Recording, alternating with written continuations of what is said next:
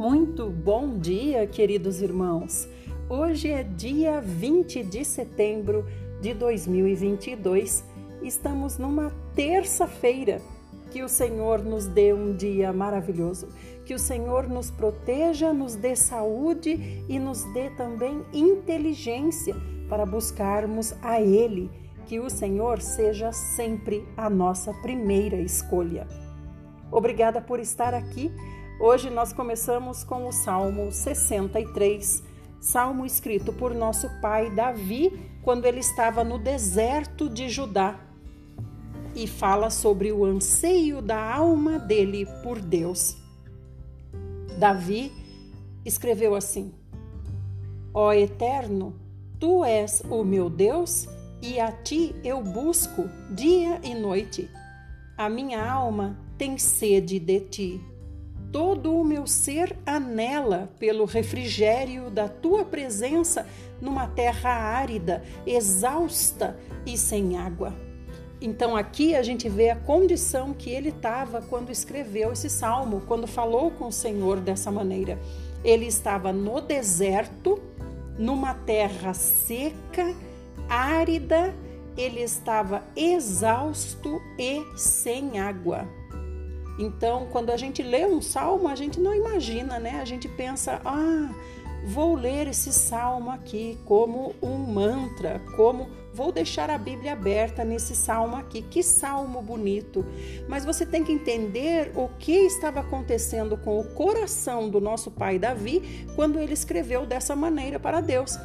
Imagine-se num lugar seco, sem água, você não tem carro, você não tem bicicleta, você não tem um cavalo, você está a pé, fugindo numa terra seca, sem água e numa exaustão. Foi assim que ele escreveu. Por isso que ele disse: A minha alma tem sede de ti. Ele estava seco no seu corpo físico e a sua alma estava também se secando. Por isso ele clamava a Deus. Mas sempre vemos nosso pai Davi nunca desistir, mas sempre vemos ele clamar a Deus, mesmo beirando a morte, ele clama a Deus e não reclama, ele não murmura. E ele continua assim: Recordo-me dos dias em que te contemplei no santuário para me embeber de teu poder e de tua glória. Porquanto melhor que a própria vida é o teu amor leal e misericordioso. Por isso, os meus lábios te exaltarão sobremaneira. Sim, por toda a minha vida eu te bendirei e erguerei meus braços, invocando o teu nome. Como num rico banquete, assim minha alma ficará plenamente satisfeita e com alegria nos lábios te louvará a minha boca. Então ele está vendo aqui é perigo até de morte, né? Ele está realmente afadigado. Ele diz assim: melhor do que a minha vida é o teu amor leal e misericordioso. Por isso os meus lábios exaltam o Senhor, porque ele sabia que se ele morresse, ele estaria com o Senhor. Por isso ele diz: melhor do que a minha vida é o seu amor, Senhor. Porque se ele morresse, ele sabia para onde ele ia. E ele diz, e veja como parece, né, irmãos? Assim, eu estou pensando, mas imaginando você atravessando um deserto, quantos graus? 50 graus, né? 50 graus de temperatura, sem água, certo? Num cansaço tremendo e, e sem, é, como é que se diz? Sem esperança, né? Ele tá, ele tá aqui numa situação realmente desesperançosa. E eu imagino, o que eu ia dizer era o seguinte: eu imagino como fica a mente da pessoa, né? Como fica a mente da pessoa? Será que já não está a ponto de delirar também? Só o Senhor para manter essa pessoa firme no seu juízo normal, nessa condição, atravessando um deserto. E ele por isso é que ele fala aqui, ó, como um rico banquete. Então você vê que ele está imaginando um rico banquete. Ele está se lembrando de quando ele estava no santuário do Senhor, na casa do Senhor. Como era maravilhoso estar tá dentro daquele templo é, fresquinho, né? É, templo não, estar dentro dos átrios do Senhor, estar dentro da presença do Senhor, estar na sua vida normal. E ele continua assim: como num rico banquete, assim a minha alma ficará plenamente satisfeita. Ué, por que que vai ficar? Vai ficar porque ele invoca o nome do Senhor. Então, se ele morrer, ele vai para esse banquete. Em meu leito durante as noites de vigília, lembrar-me-ei de ti e meditarei sobre a tua bondade, porque tens sido meu socorro e à sombra das tuas asas canto louvores de alegria. Então, quando ele diz a sombra das tuas asas, a sombra das asas de Deus, é porque ele está no deserto, ele está ansioso por uma sombra, por água, por comida. Por isso que ele compara o Senhor a um banquete, compara o Senhor a, aqui as asas abertas sobre ele. Minha alma a ti se une, a tua destra me sustenta. Aqueles que procuram a minha destruição serão lançados às profundezas da terra. A espada os ferirá e se tornarão pasto para os chacais. O rei, porém, se alegrará em Deus.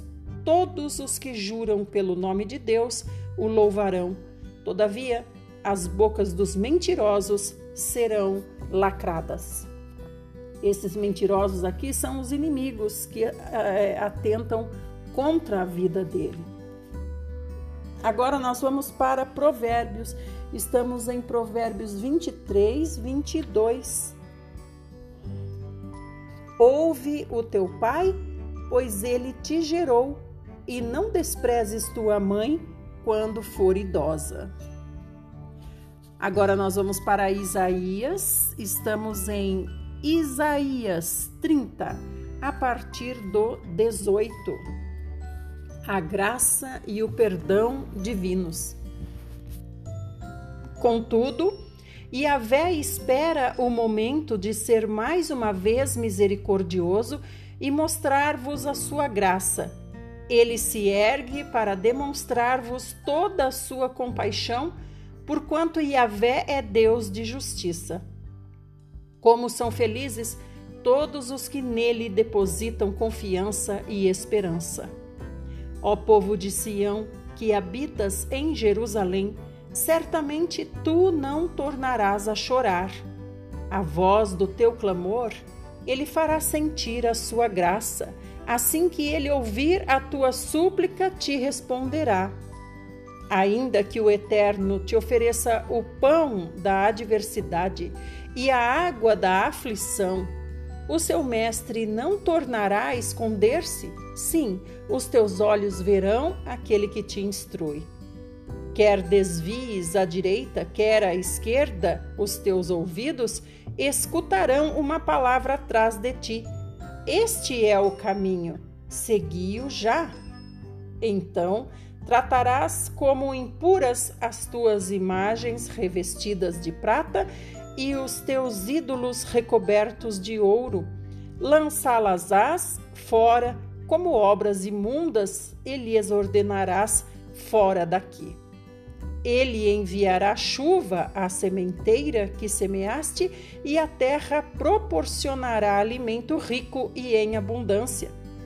Naquele dia, o teu gado pastará em grandes prados.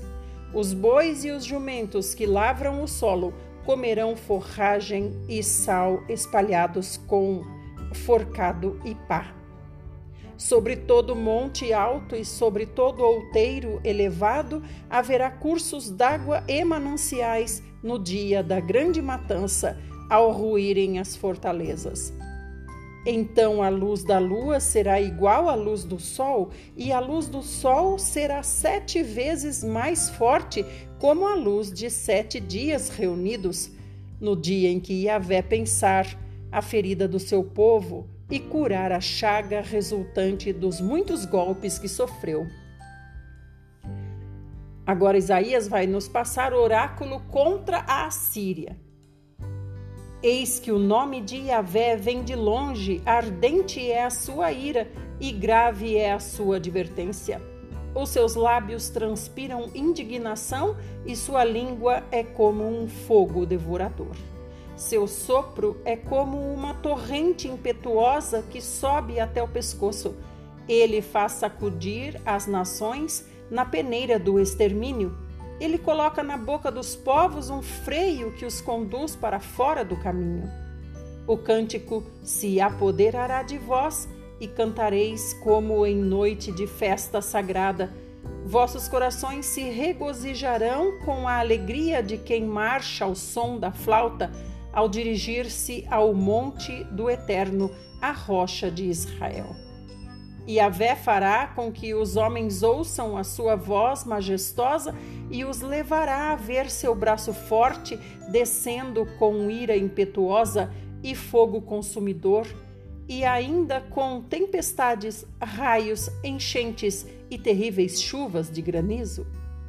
Em verdade, a voz de Yahvé toda a Síria ficará apavorada, com sua vara de correção ele a ferirá. Cada pancada que com a vara e a vé desferir para castigar será aplicada ao ritmo do som de tamborins e harpas, enquanto a estiver combatendo com os golpes do seu braço. Tofet, o torrador, está preparado já há muito tempo foi construído para o rei. Sua fogueira é funda e larga, com muita lenha e muito fogo. O sopro de Yahvé, como uma torrente de enxofre ardente, a inflama totalmente. Então, esse lugar aqui, o Tofete, o torrador, esse fogo ardente está preparado para o rei da Síria.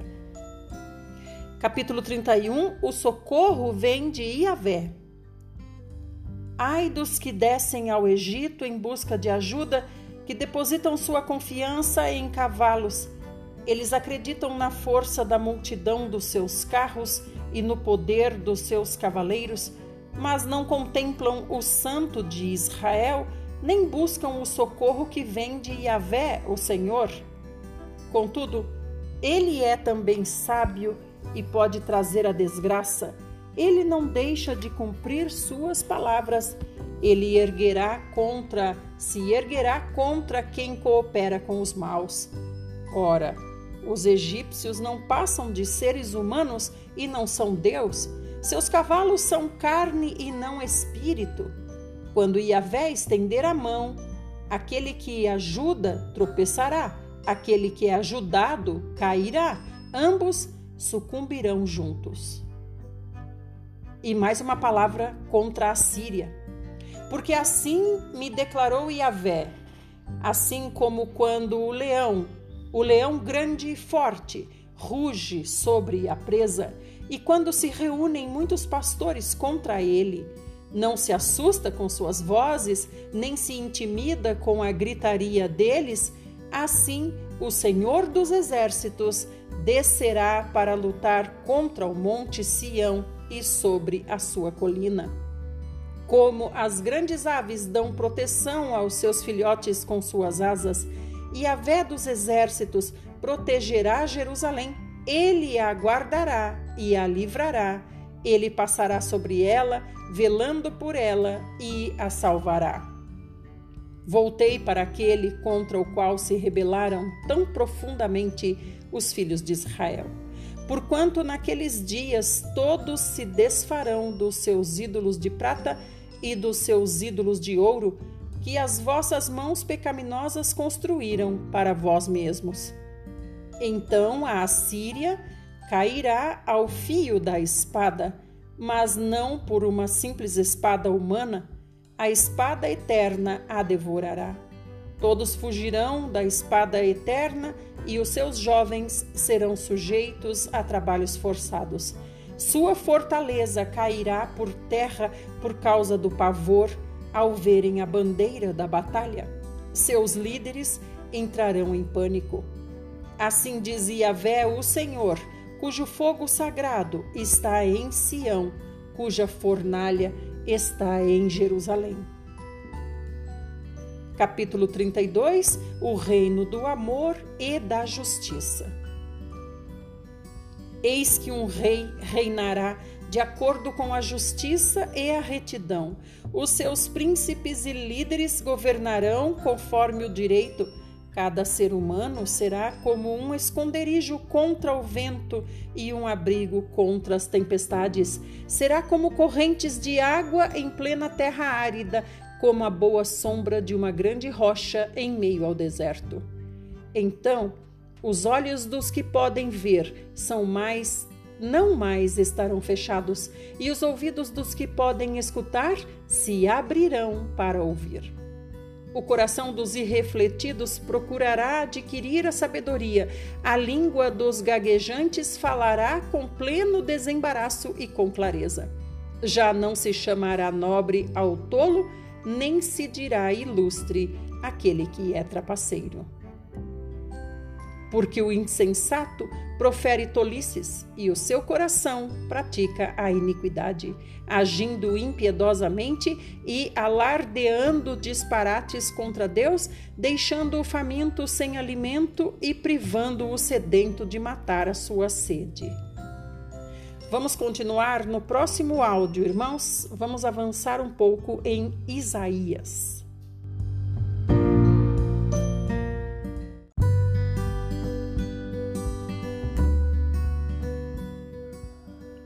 Parte 2.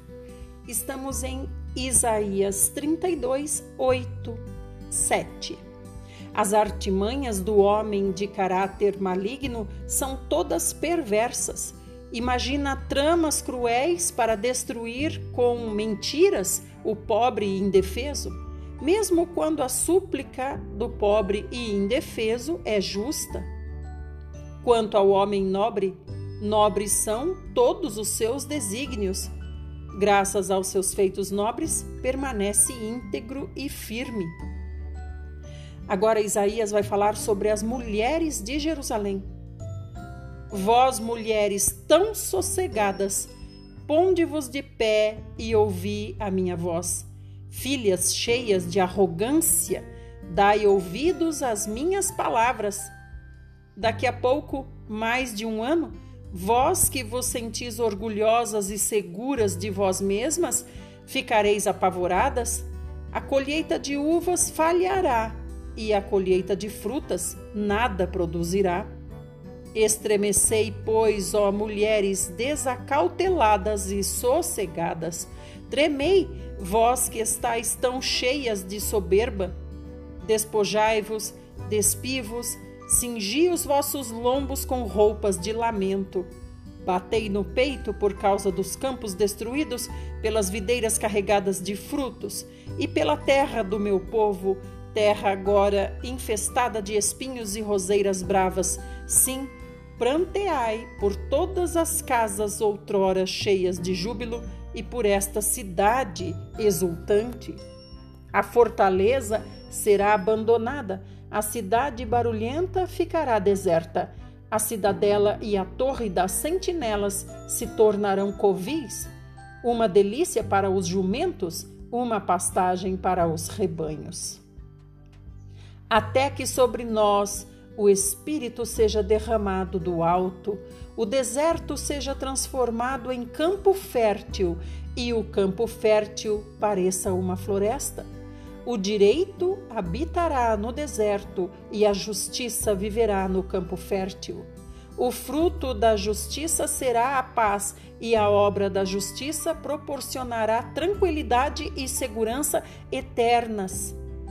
O meu povo viverá em regiões pacíficas, em moradas seguras, em lugares tranquilos de paz e repouso. Embora a floresta seja arrasada pelo granizo, quando a saraiva vier e a cidade seja nivelada ao pó. Sereis felizes, semeando junto de águas puras e generosas, deixando andar livres os bois e os jumentos. Capítulo 33 A tão esperada salvação virá. Ai de ti que destróis enquanto ainda não foste destruído Ai de ti que ages traiçoeiramente enquanto ainda não foste traído. Quando tiveres acabado de destruir, serás exterminado. Quando terminares a tua traição, serás traído. E a Vé tem misericórdia de nós, pois em ti depositamos toda a nossa esperança. Sê a nossa força e o nosso braço de manhã em manhã, sim, sê a nossa salvação no tempo da angústia. Diante do trovão da tua voz, os povos fogem, quando te levantas, dispersam-se as nações. Como gafanhotos novos, os homens vos saquearão, ó nações. Tomarão posse do despojo como gafanhotos em nuvem. E a vé é exaltado. Porquanto está entronizado nas alturas, ele assegura abundantemente a Sião o direito e a justiça. Haverá, pois, segurança e estabilidade em tuas eras, abundância de salvação, sabedoria e conhecimento. O amor reverente a Yahvé será o teu maior tesouro. Eis que os heróis pranteiam de fora e os mensageiros de paz estão chorando amargamente. As estradas estão desoladas, cessam os que costumavam passar por ela. Rompem-se as alianças, as cidades são desprezadas, já não se dá importância ao ser humano. A terra geme e perde o ânimo, o Líbano se retrai, triste e humilhado. Saron é como um deserto, e na região de Bazã e no Monte Carmelo todas as árvores perderam suas folhas.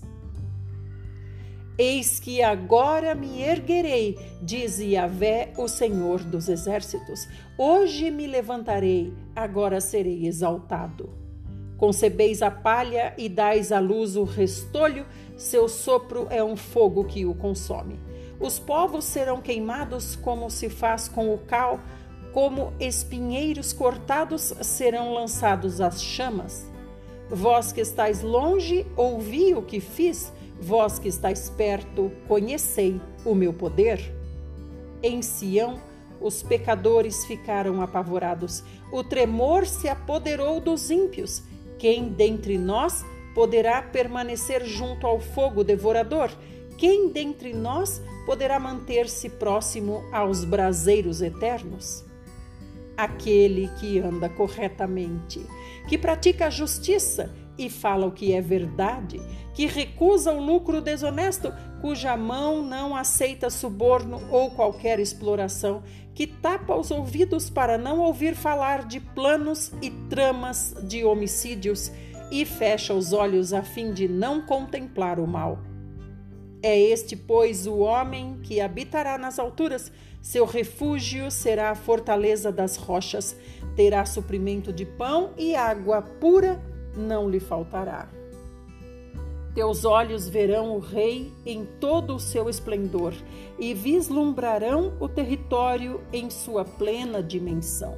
O teu coração relembrará os terrores e assombros do passado.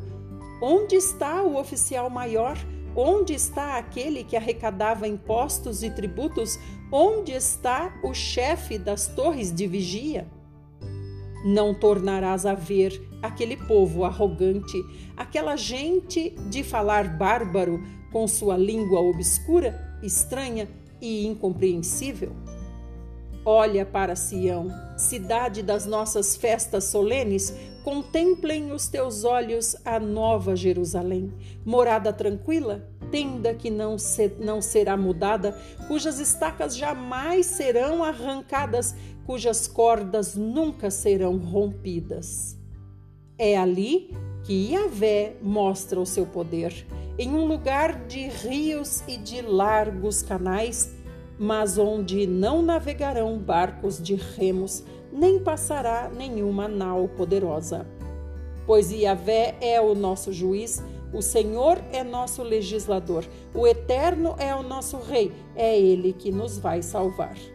As tuas cordas estão frouxas, não conseguem segurar o mastro, nem manter estendidas as velas da tua embarcação. Então, de repente, será dividida grande quantidade de despojos e até os aleijados tomarão sua parte no saque. Nenhum habitante de Sião se queixará. Estou doente. E os pecados dos que ali vivem serão todos perdoados.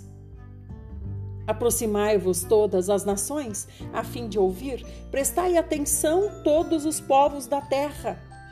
Eis que a indignação de Yahvé é contra todas as nações, sua ira está contra todos os exércitos humanos, ele os destruirá, nenhum guerreiro restará, ele entregará a todos a matança. Seus mortos serão jogados fora da cidade e os seus cadáveres exalarão mau cheiro, os montes se encharcarão do sangue deles. As estrelas dos céus serão todas dissolvidas e os céus se enrolarão como um pergaminho antigo. Todo o exército de astros cairá como folhas secas da videira e da figueira. Eis que minha espada já está fora da bainha e pronta no céu. Ela descerá, pois, sobre Edom e sobre todos os povos que separei para o extermínio a espada de Yahvé está cheia de sangue, cheia de gordura, de sangue de cordeiros e de bodes, da gordura dos rins dos carneiros, porque Yahvé pede sacrifício em Bosra e grande matança em Edom. E os bois selvagens cairão com eles, e os novilhos com os touros, e a sua terra ficará ensopada de sangue, e o seu pó ficará grosso de gordura porquanto Yahvé terá um dia de vingança, um ano de retribuições pela causa de Sião. E os ribeiros de Edom se transformarão em piche, e o solo em enxofre, e a sua terra ficará como betume ardente. Não se apagará nem de noite nem de dia, sua fumaça subirá para sempre, ficará em ruínas através das gerações, ninguém passará por ela pelos séculos dos séculos. Mas os pelicanos e os animais selvagens a tomarão, as corujas e os corvos viverão ali, e ele estenderá sobre Edom o caos como uma linha de medir e a destruição como fio de prumo. Ali não haverá pessoas ilustres para formar um reino, e todos os seus príncipes serão como nada. Espinhos crescerão em seus palácios, urtigas e cardos nas suas fortalezas, e será uma morada de chacais, um lugar de pastagem para avestruzes. E animais do deserto se encontrarão com hienas, bodes selvagens clamarão um ao outro, e Lilith Criaturas noturnas pousarão ali e encontrarão descanso e refúgio. Nela, a coruja fará ninho, chocará seus ovos e cuidará dos seus filhotes à sombra de suas asas. Os falcões, da mesma maneira, se ajuntarão ali, cada um com seu par. Consultai, pois, o livro de Yahvé e lede nenhum destes animais estará faltando, nenhum estará sem o seu devido par. Ora, pois, foi a boca do Eterno que deu a ordem e o seu espírito os reunirá. Ele mesmo designa as porções de cada um, sua mão lhes distribuiu a terra com o cordão de medir. Eles a possuirão para sempre, habitarão nela e de geração em geração. O deserto e a terra ressequida se rejubilarão. O ermo se encherá de felicidade e florescerá como a tulipa. Cubra-se de flores, sim, rejubile-se com grande alegria e exulte.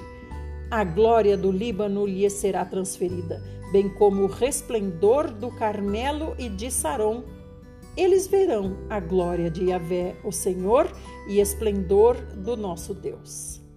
Fortalecei, pois, as mãos abatidas, revigorai os joelhos cambaleantes. Dizei aos corações perturbados: sede fortes, não temais.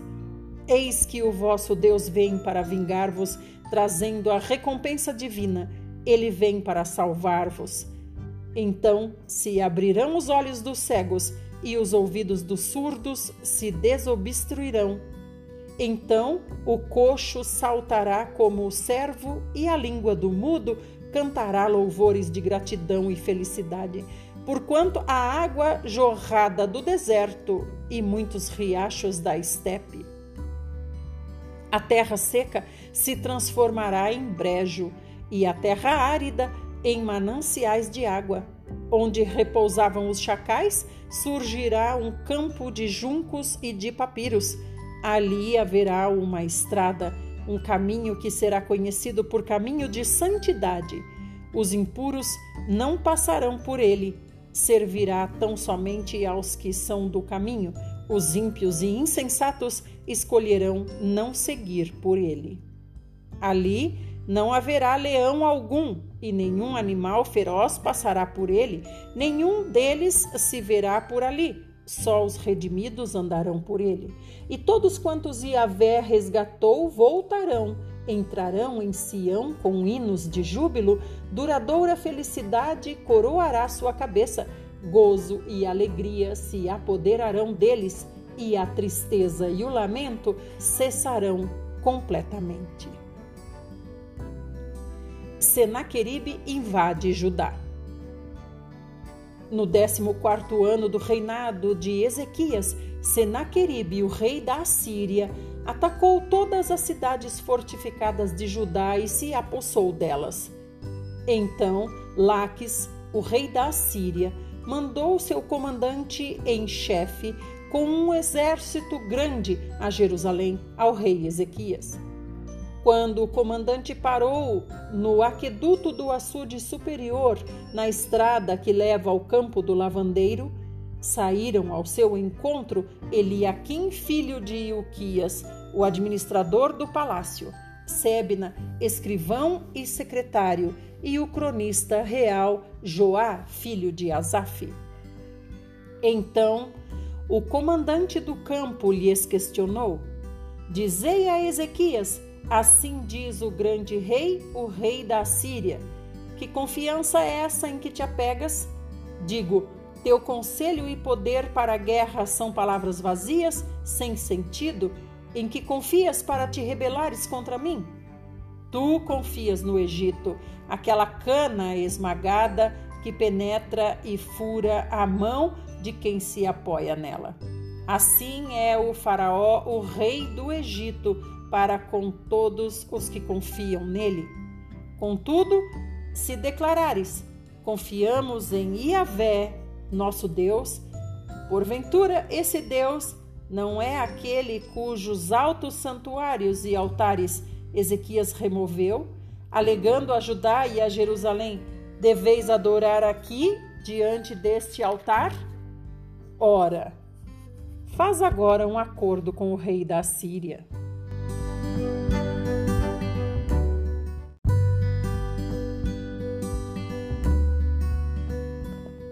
Terceira parte e última, Isaías 36, 8. Ora, faz agora um acordo com o rei da Síria, meu senhor. Eu te darei dois mil cavalos, se é que tens cavaleiros para todos eles. Assim, como poderás resistir a um só príncipe dos menores servos do meu senhor? Se confias que o Egito vos proverá carros e cavaleiros? Além de tudo, pensas que vim destruir essa terra sem Yahvé? Ora, foi o próprio Eterno que me ordenou: sobe contra esta nação e a extermina. Então, Eliaquim, Sebna e Joá responderam ao comandante: Pedimos que fales com os teus servos em aramaico, porquanto o compreenderemos bem. Não fales conosco em hebraico, pois deste modo o povo que está sobre os muros ficará sabendo de toda a nossa conversa. Entretanto, o comandante respondeu: Porventura o meu senhor me mandou fazer esta declaração somente ao teu senhor e a ti, e não aos homens que estão assentados sobre o muro da cidade, que juntamente convosco terão que comer o próprio excremento e beber a própria urina?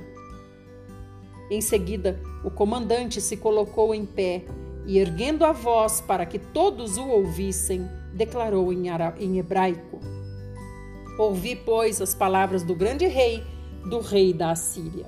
Então, amados, vamos entender o que está acontecendo aqui, certo?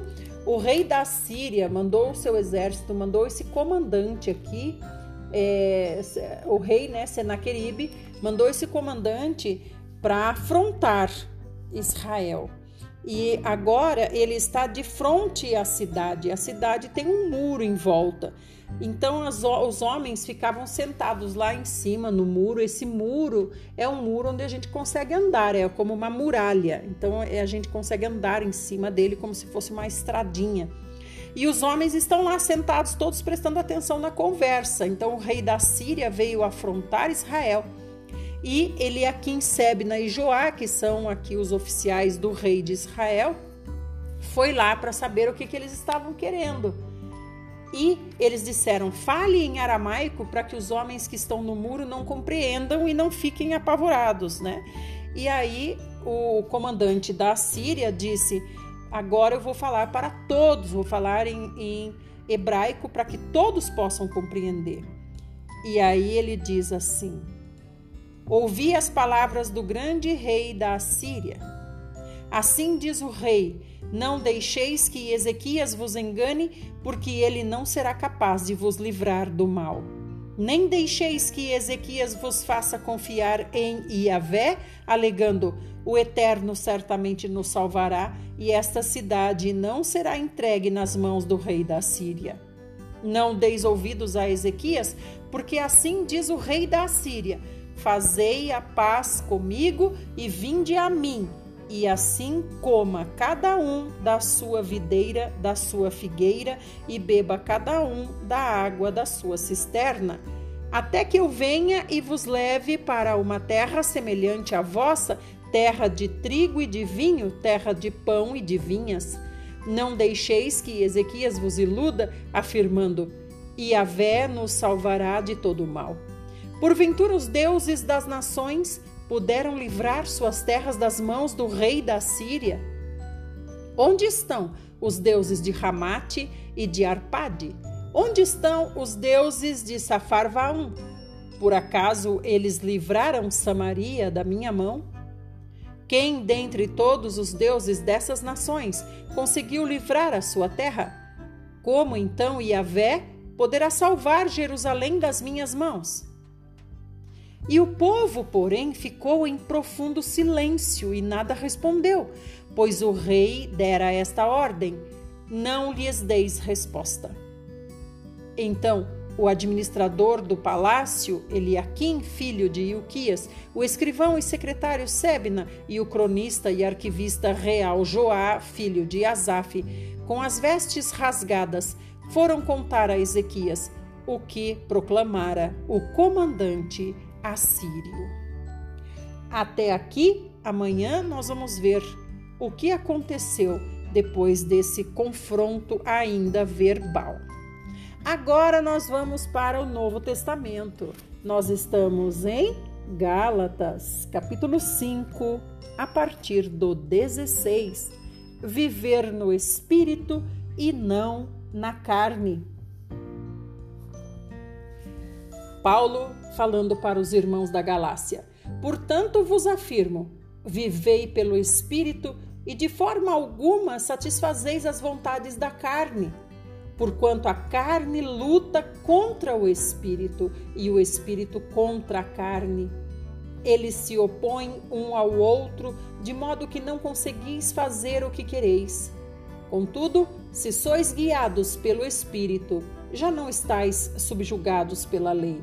Ora, as obras da carne são manifestas: imoralidade sexual, impureza e libertinagem, idolatrias e feitiçarias, ódio, discórdia, ciúmes, ira, egoísmo, dissensões, facções e inveja, embriaguez, orgias e tudo quanto se pareça com essas perversidades contra as quais vos advirto, como já vos preveni antes. Os que as praticam não herdarão o reino de Deus. Entretanto, o fruto do Espírito é amor, alegria, paz, paciência, benignidade, bondade, fidelidade, mansidão e domínio próprio. Contra essas virtudes não há lei. Amados, nós temos que prestar atenção aqui que é o fruto do Espírito é. Então, o fruto do Espírito é. O Espírito já tem tudo isso: amor, alegria, paz, paciência, benignidade, bondade, fidelidade, mansidão e domínio próprio. Então, se você está em Deus, você não pode dizer: "Ah, eu não, eu preciso do fruto da paciência, eu não tenho paciência". Não é um fruto separado Todas essas virtudes fazem parte de um único fruto, o Espírito. E quando ele diz também contra essas virtudes não há lei, nós sabemos que virtudes são poderes. Virtude é poder. Então, no Espírito, nós temos poderes. Que poderes? O poder do amor, o poder da alegria, o poder da paz, o poder da paciência, o poder da benignidade, o poder da bondade, o poder da fidelidade, o poder da mansidão e o poder do domínio próprio. São poderes que têm os filhos de Deus. Os que pertencem a Cristo Jesus crucificaram a carne com as suas paixões e os seus desejos. Se vivemos pelo Espírito, andemos de igual modo sob a direção do Espírito. Não nos tornemos arrogantes, provocando-nos uns aos outros e tendo inveja uns dos outros. Irmãos, se alguém for surpreendido em algum pecado, vós que sois espirituais, deveis restaurar essa pessoa com espírito de humildade. Todavia, cuida de ti mesmo para que não sejas igualmente tentado. Então, é interessante, irmãos, que ele fala aqui, ó, levantai essa pessoa, restaurai essa pessoa que pecou com o espírito de humildade. E a gente não vê muito espírito de humildade quando uma pessoa vai corrigir, né? Estou falando dentro da instituição, da comunidade que se entende como religiosa hoje, né? Seja ela qual for a gente não vê muita humildade no líder que vai corrigir aquele que errou, aquele que pecou. Muito pelo contrário, ele vai cheio de si, né, numa arrogância para corrigir aquele outro que pecou. Mas aqui Paulo diz: restaura a pessoa com espírito de humildade. Não é a pessoa que errou que, que deve ser é, subjugada por outro arrogante, mas os dois devem ter espírito de humildade. Aquele que pecou perdeu o seu espírito de humildade, que tem que ser restaurado, e aquele que está indo corrigir, se está indo corrigir como espiritual, como diz Paulo aqui, ele está indo corrigir no espírito de humildade também. Levai as cargas pesadas uns dos outros e assim estareis cumprindo a lei de Cristo. Pois se alguém se considera importante, não sendo nada, engana a si mesmo.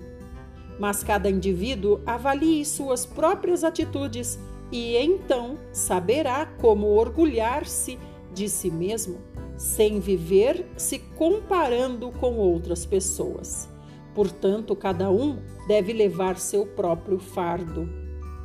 O que está sendo orientado na palavra deve compartilhar tudo o que possui de bom com aquele que o instruiu. Não vos enganeis, Deus não se permite zombar, portanto, tudo o que o ser humano semear, isso também colherá. Pois quem semeia para a sua carne, da carne colherá ruína, mas quem semeia para o espírito, do espírito colherá a vida eterna. Essa ruína aqui que ele diz, irmãos, é naquele dia, depois do julgamento, né? Então todos esses bens materiais se tornarão ruína, mas aquele que semeou para o espírito vai colher o tesouro maior, que é a vida eterna. E não nos desfaleçamos de fazer o bem, pois se não desistirmos, colheremos no tempo certo. Sendo assim, enquanto temos oportunidade, façamos o bem a todos principalmente aos da família da fé. Vede com que grandes letras vos escrevo de próprio punho.